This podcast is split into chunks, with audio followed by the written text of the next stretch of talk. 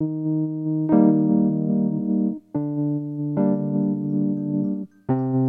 sociale.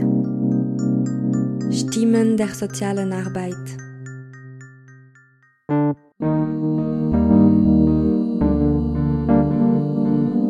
Ich bin Mathilde und produziere diesen Podcast für Avenir Social. Erzählen, fordern, das Wort ergreifen. In dieser Episode befassen wir uns mit dem Konzept der Interdisziplinarität in der Sozialarbeit, und zwar aus einem spezifischen Blickwinkel der Suchtbereich.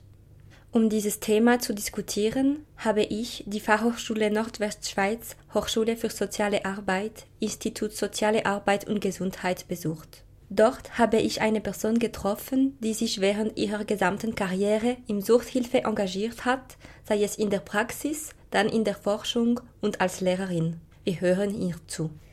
Ja, mein Name ist Irene Abderhalden. Ich habe vor langer, langer Zeit an der Universität Fribourg Soziale Arbeit, Psychologie und Pädagogik studiert und während der Ausbildung haben wir verschiedene Praktika absolviert. Eines habe ich auf einem Sozialdienst gemacht und so das Fazit war für mich, ich kann mir verschiedenste Bereiche in der sozialen Arbeit vorstellen, außer der Suchtbereich. Ich fand diese Klienten und Klientinnen extrem anspruchsvoll, Termine verpasst, äh, Kartonschachteln voll äh, unbezahlten Rechnungen, Rückfälle und so weiter. Aber wie es der Zufall so will, habe ich direkt nach dem Studium, äh, ja, war ich darauf angewiesen, eine Stelle zu finden, habe eine Projektleitungsstelle erhalten. Der Auftrag war, ein Nachsorgeangebot für schwersuchtkranke Menschen zu entwickeln. Das habe ich gemacht und zu meinem eigenen Staunen habe ich sehr viel Freude und Begeisterung für diesen Bereich entwickelt. Also wenn eben dann so Begriffe wie Empowerment und Partizipation nicht einfach Schlagworte bleiben, sondern wenn man wirklich den Menschen mit chronifizierten Suchproblemen und natürlich auch psychischen Erkrankungen einen Platz gibt, sie in der Integration unterstützt, ihnen das Gefühl gibt, dass sie wieder jemand sind, dann ist unglaublich viel möglich. Und es ist auch heute noch einer meiner befriedigsten Arbeiten, die ich damals entwickelt habe. Und ich war dann als Folge dessen fast 20 Jahre in der Suchthilfe tätig. Ähm, zuerst auf eben kantonaler Ebene, dann nationaler Ebene, Bundesamt für Gesundheit, Absucht Schweiz geleitet und war aber auch international unterwegs, habe sehr viel in afrikanischen Ländern, Indien, Osteuropa und Brasilien gearbeitet. Immer aber im Suchtbereich. Bin dann aber vor gut sieben Jahren in die Fachhochschulwelt eingestiegen, habe zuerst an der ZHW den neuen Bachelorstudiengang Gesundheitsförderung und Prävention mit aufgebaut. Und jetzt bin ich seit gut drei Jahren an der Hochschule für Soziale Arbeit, an der FHNW, habe hier eine Professur für Sucht und soziale Arbeit und ich bin vor allem auch für die Weiterbildung äh, im Suchtbereich zuständig. Zuerst habe ich Sie nach Ihrer Sicht des Konzepts der Interdisziplinarität gefragt und seiner Anwendung in Ihrem Bereich. Also erstmal jetzt vom Begriff her bedeutet die Interdisziplinarität, dass man unterschiedliche Methoden, Denkweisen, Theorien von eben verschiedenen Fachrichtungen, verschiedenen Disziplinen mit einbindend und vor allem miteinander verknüpft. Jetzt bei uns in der sozialen Arbeit heißt das, wir bearbeiten einen gemeinsamen Gegenstand, der ist ja bei uns die sozialen Probleme. Und dieser Gegenstand wird mit unterschiedlichen disziplinären Methoden und Wissensbestände bearbeitet und es wird quasi eine gemeinsame Synthese erstellt. Und dieser letzte Punkt finde ich sehr wichtig, dass eben Interdisziplinarität nicht bedeutet, dass einfach Wissen ausgetauscht wird von den verschiedenen Disziplinen, sondern es geht darum, dass dieses unterschiedliche Wissen wirklich miteinander verknüpft wird und daraus quasi etwas Neues entsteht. Äh, ganz eng verknüpft mit dem Begriff der Interdisziplinarität ist natürlich der Begriff der interprofessionellen Zusammenarbeit. Das bedeutet für mich, dass Fachpersonen unterschiedlicher Disziplinen auf Augenhöhe zusammenarbeiten. Also quasi die Interdisziplinarität bezieht sich auf unterschiedliche Wissensbestände einer Disziplin oder eben unterschiedliche Disziplinen und die Interprofessionalität auf das Handeln dann in der Praxis.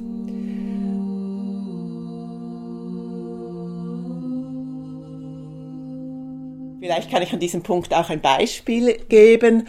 Ähm, zum Beispiel, wenn ein Klient oder eine Klientin mit psychischen Problemen, mit Suchtproblemen in eine Psychiatrie eingewiesen wird oder sich selber einweisen lässt, wäre es eben sehr wichtig, dass die Situationsanalyse einerseits aus der medizinischen, gleichzeitig aus der psychologischen und eben auch aus der sozialarbeiterischen Perspektive gemeinsam gemacht wird. Und diese Situationsanalyse oder eben auch die Diagnostik, die Psychosozialdiagnostik, die müsste dann die Grundlage sein für die gesamte Interventionsplanung. Heutzutage beobachte ich oft, dass es in erster Linie die medizinische oder psychiatrische Diagnostik ist. Das ist ja auch so wie vorgegeben, sonst könnten wir diese ganzen Sozial äh, Sozialversicherungsleistungen äh, gar nicht erschließen. Und wenn man dann noch Zeit hat oder wenn es noch Sozialarbeitende gibt im Team, dann wird vielleicht ab und zu auch noch eine soziale Diagnostik erstellt. Aber häufig ist das, Sie hören es so wie nice to have. Es ist nicht verbindlich, es ist nicht von oben vorgegeben und es ist vor allem nicht verknüpft mit der Situationsanalyse der Mediziner und Medizinerinnen und der Psychologen und Psychologinnen. Es geht, würde also wirklich darum gehen, dass diese unterschiedlichen Wissensbeständnisse verknüpft werden und dass sie eine Grundlage bilden für das gesamte weitere Handeln. Und nicht, dass dann erst am Schluss, so vielleicht kurz vor dem Austritt des Klienten oder Klientin aus der Klinik, merkt man noch, ah, Herr Meier, der hat ja noch gar keine Wohnung oder Herr Meier hat einen großen Schuldenberg, dann schicken wir ihn jetzt noch zur Sozialarbeiterin oder zum Sozialarbeiter. Nein, also eine gleichberechtigte Zusammenarbeit, eine interdisziplinäre Zusammenarbeit auf Augenhöhe würde bedeuten, dass eben die soziale Arbeit gleichberechtigt vom Eintritt her, von der Situationsanalyse bis zum Austritt aus der Klinik einbezogen ist. Genauso wie die Medizin, genauso wie die Psychiater, Psychiaterinnen und die Psychotherapeuten. Das wäre so mein Verständnis von der Interdisziplinarität.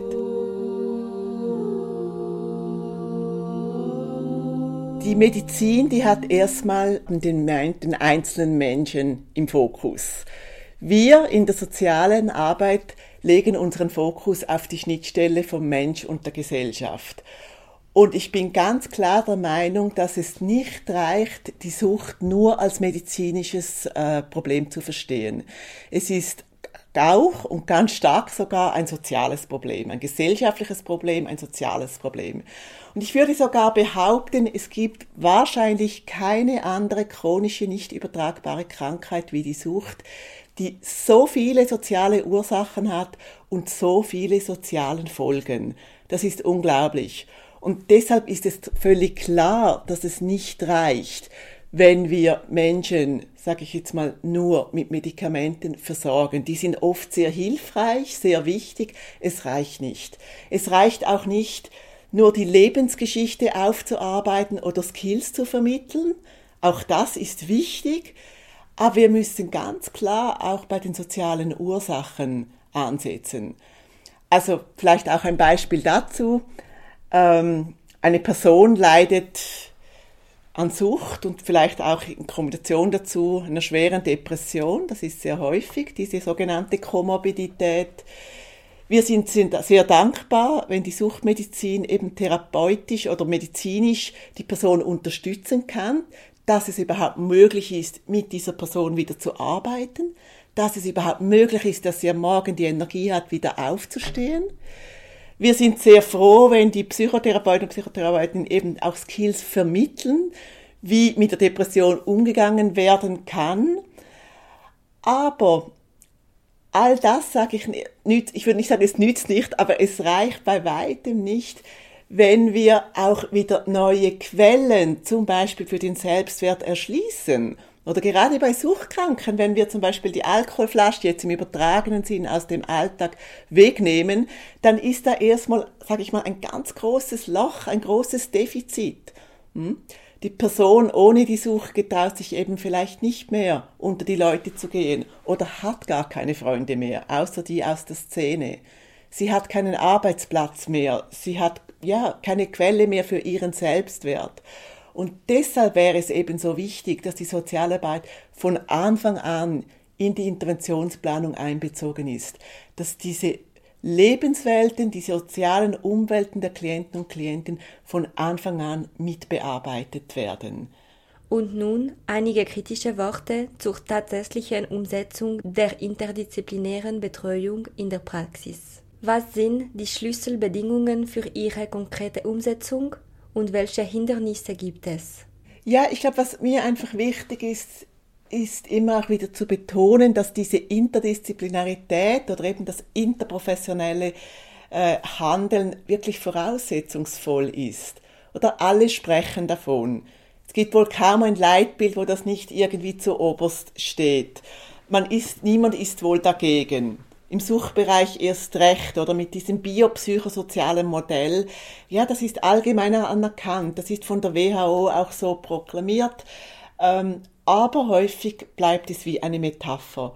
Und mir ist es wirklich ganz ein großes Anliegen, diese, diese Metapher mit Inhalten zu füllen und auch darauf hinzuweisen, dass eben Interdisziplinarität an Voraussetzungen geknüpft ist. Und ich sehe diese Voraussetzungen oder diese Bedingungen auf so ganz unterschiedlichen Ebenen. Erstmal denke ich, braucht es wirklich so wie einen strukturellen verankerten Auftrag für interdisziplinäres Handeln es sollte eben nicht so sein, wie ich vorhin meinem Beispiel ausgeführt habe, dass es einfach, wenn dann noch die Zeit reicht oder wenn gerade noch jemand im Team ist mit den entsprechenden Kompetenzen, auch noch en plus so nebenbei eine soziale Diagnostik gemacht wird. Es wäre wichtig, dass von oben der Auftrag strukturell verankert ist, dass interdisziplinär zusammengearbeitet werden muss. Und das bedeutet auch, dass entsprechende Kooperationsvereinbarungen brauchen würde mit verbindlichen Prozessen, mit klaren Aufgaben und Rollen, mit klaren gemeinsamen Zielen und letztlich auch gemeinsamen Standards. Das wären so wie die strukturellen Bedingungen, die ich sehe. Aber, und ich glaube, da müssen wir Soziale, Sozialarbeitende auch etwas selbstkritisch sein, ich sehe durchaus auch individuelle Bedingungen oder eben auch Gründe, Voraussetzungen in, bei unserer eigenen Profession. Ich glaube, es ist ganz wichtig für interdisziplinäres Handeln, dass ich meine eigene Identität kenne, meine eigenen Kernkompetenzen. Ich muss wissen, was ich als Sozialarbeiterin beitragen kann und vielleicht noch wichtiger, die anderen Professionen müssen wissen, was sie von mir erwarten können. Dass wir wissen, was wir tun und weshalb wir es tun und dies auch so gegen außen verständlich erklären können. Weil erst dann ist ja für sie attraktiv, mit uns Sozialarbeitern zusammenzuarbeiten. Der Mehrwert muss ersichtlich sein. Ähm, und ich glaube schon, wir Sozialarbeiter sind im Vergleich zu anderen Berufsgruppen in der Regel nicht besonders gut zu erklären, was wir machen und weshalb wir es machen und was letztlich der Nutzen ist für Klientinnen und Klientinnen und letztlich eben auch für die gesamte Gesellschaft.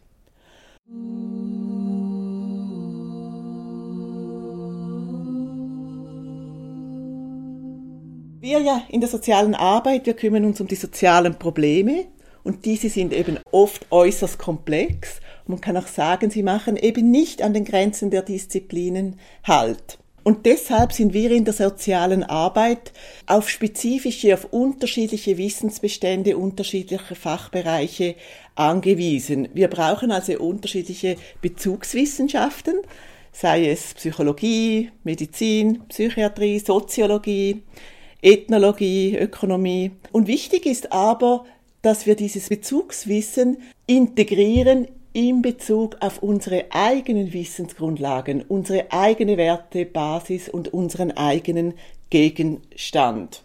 Ich kann auch sagen, dass diese Vernetzung von unterschiedlichem Wissen und die Zusammenarbeit mit unterschiedlichen Professionen ja eigentlich eine Kernkompetenz der sozialen Arbeit ist. Wir sind es, die gelernt haben, wie soziale Dimensionen, soziale Probleme wie Armut oder Arbeitslosigkeit, Desintegration bearbeitet äh, werden können. Und wir sind es, die befähigt werden, die ausgebildet werden, eben auch Brückenfunktionen zu übernehmen und zu vernetzen.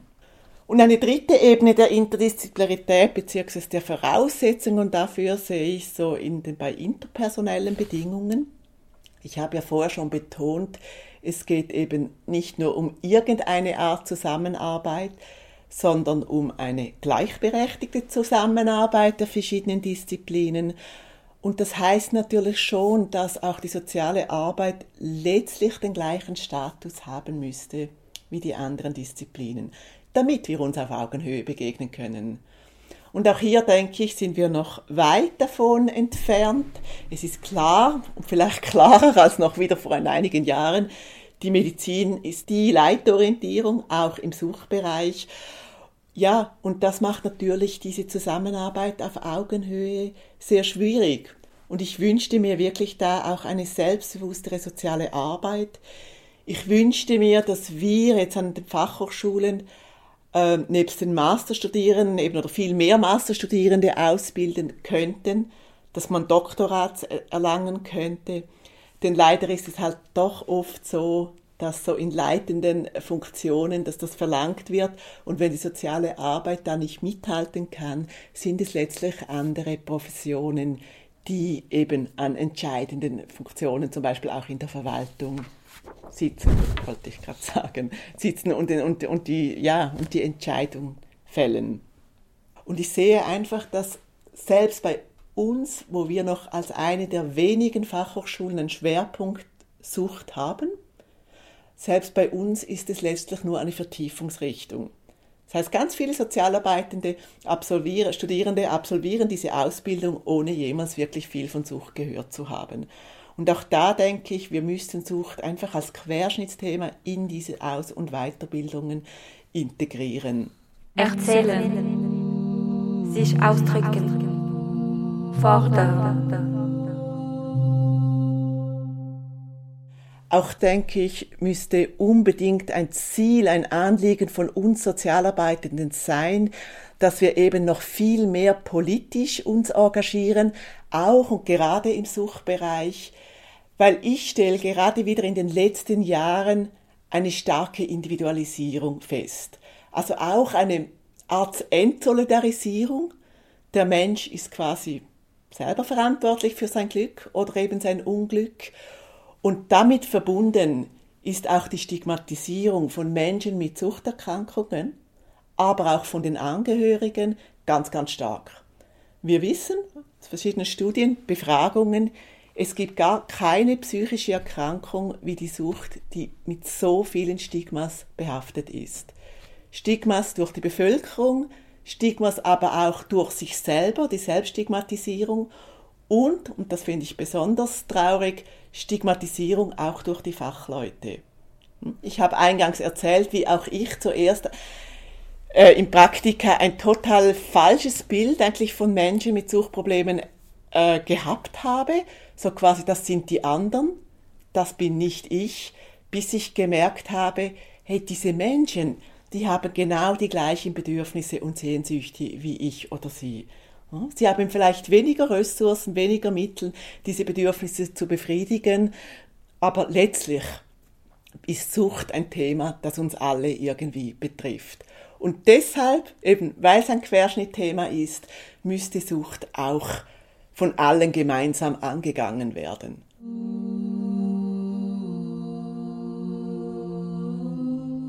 Und was mich auch in dem Zusammenhang beschäftigt, das war mal eine ganz kleine, kurze Mitteilung in den Medien, ich glaube es war letztes Jahr, als Sucht Schweiz eine Studie herausgegeben hat, wo es um die soziale Dimension der Klientinnen und Klienten ging, ähm, die in Kliniken behandelt wurden. Und sie haben diese soziale Dimension, also zum Beispiel die, sind sie integriert, haben sie einen Arbeitsplatz, haben sie eine eigene Wohnung und so weiter. Sie haben die soziale Dimension verglichen über die zehn Jahre. Ich glaube, das Zeitraum war 2007 bis 2017. Und man musste feststellen, dass sich diese soziale Dimension extrem verschlechtert hat bei diesen Klienten und Klientinnen. Also die sozialen Probleme haben enorm zugenommen, heißt auch, das Arbeiten in den Kliniken ist anspruchsvoller geworden. Und alles, was wir jetzt vorher so theoretisch ausgeführt haben über die Notwendigkeit von dieser biopsychosozialen Denken und eben der interdisziplinären Zusammenarbeit, wäre gerade für diese Menschen mit diesen großen sozialen Problemen extrem wichtig. Und auch da, oder wir Sozialarbeitende müssen, müssen da eigentlich wirklich die Stimme erheben und, und die Notwendigkeit aufzeigen. Und man hat das einfach so hingenommen, weil Menschen mit Suchtproblemen, sie haben keine Lobby. Wir nehmen das so zur Kenntnis, okay, die Sozialdimension hat sich verschle verschlechtert, so was. Ich sage es jetzt ein bisschen provokativ. Und verbunden damit ist dann gleichzeitig eben diese Entwicklung der Entsolidarisierung. Vor zwei Jahren hat die Schweizer, eine Mehrheit der Schweizer Bevölkerung in Umfragen, die gemacht werden, gesagt, dass sie eigentlich finden, dass zum Beispiel Substitutionsbehandlungen von den Klientinnen und Klienten wieder selber bezahlt werden müssten, nicht mehr über die Krankenkasse. Und wenn ich das lese, dann denke ich, wow, wo sind wir angelangt? Na? Es ist eine absolute Aushöhlung vom Solidaritätsprinzip, das wir immer hatten, gerade eben auch in den Krankenversicherungen. Ähm, ja, und da denke ich einfach, wie Sie vorher gesagt haben, wir sollten auch wieder sehr viel mehr politisch werden und auch unsere Stimme in der Politik erheben. Das ist für mich ein absolutes No-Go, weil je mehr Stigmatisierung, je mehr Entsolidarisierung, je größer werden die Hürden, dass eben Menschen Hilfe in Anspruch nehmen oder frühzeitig in Anspruch nehmen. Dieser Diskurs oder ich sage jetzt mal die Instrumentalisierung der Eigenverantwortung, der ist schon ziemlich vogue.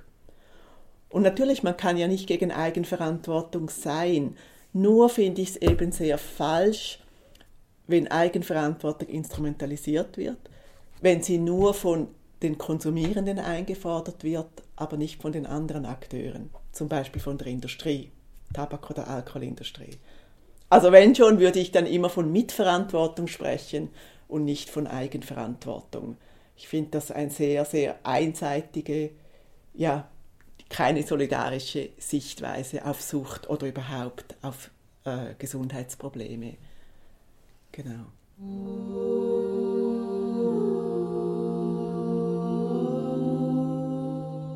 Ja, man kann sich ja wirklich schon auch fragen, wie es, was die Gründe sind für diese Nachrangigkeit, sage ich mal, von dieser sozialen Dimension, weil früher in den Anfängen der Suchthilfe war das Bewusstsein, dass Sucht primär ein soziales Problem ist, viel stärker.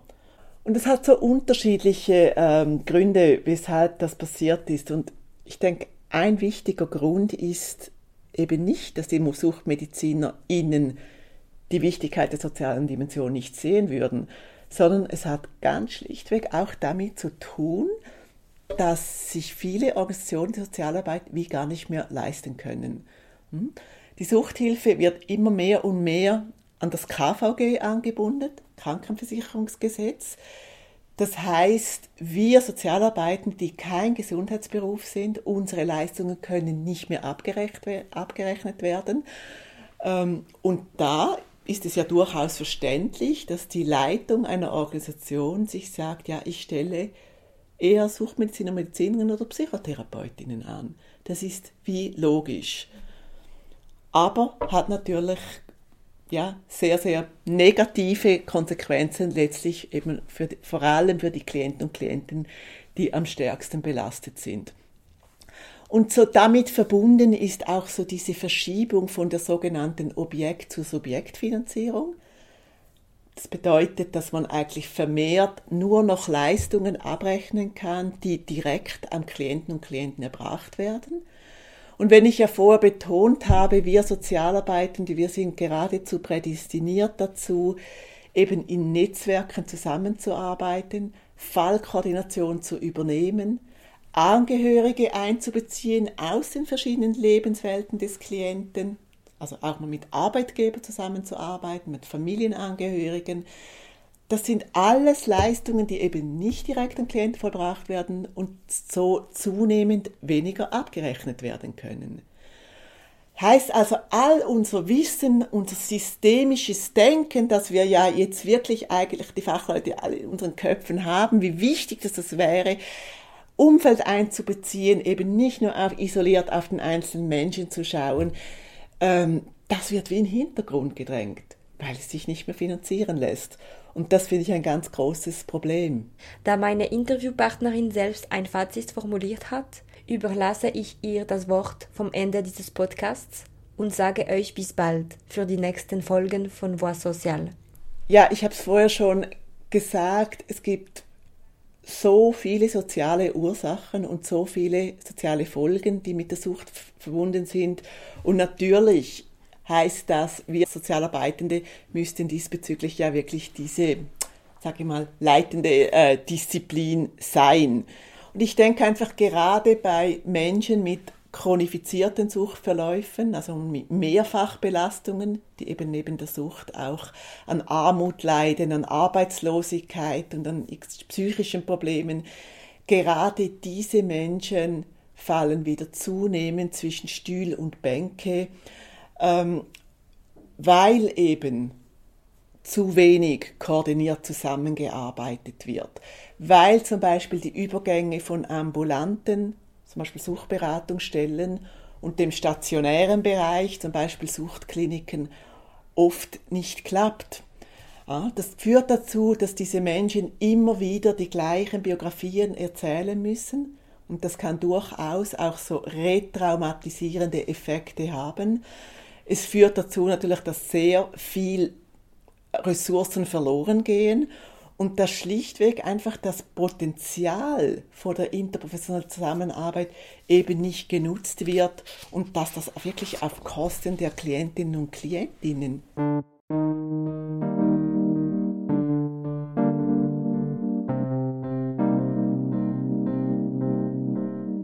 Ja, vielleicht einfach zusammenfassend, ähm, so diese Hauptherausforderung die sich im Moment für die soziale Arbeit und letztlich eben für Klienten und Klientinnen stellen, ist ganz klar die Ökonomisierung der sozialen Arbeit, diese Verschiebung von der Objekt- zur Subjekt Subjektfinanzierung, die Tatsache, dass wir eben kein Gesundheitsberuf sind, nicht über die Krankenkassen abrechnen können. Das ist so die eine Seite und eben damit verbunden auch diese Medizinalisierung und Medikalisierung. Ähm, die eben Sucht als Krankheit in den Vordergrund steht und weniger Sucht als soziales Problem. Ich denke, wir brauchen dieses Krankheitsverständnis. Das hat immerhin auch dazu geführt, dass Klienten und Klientinnen jetzt auch eine Invalidenrente bekommen, zum Beispiel aufgrund eines Suchtproblems. Das ist wichtig, aber aus meiner Sicht ist es eben zu einseitig.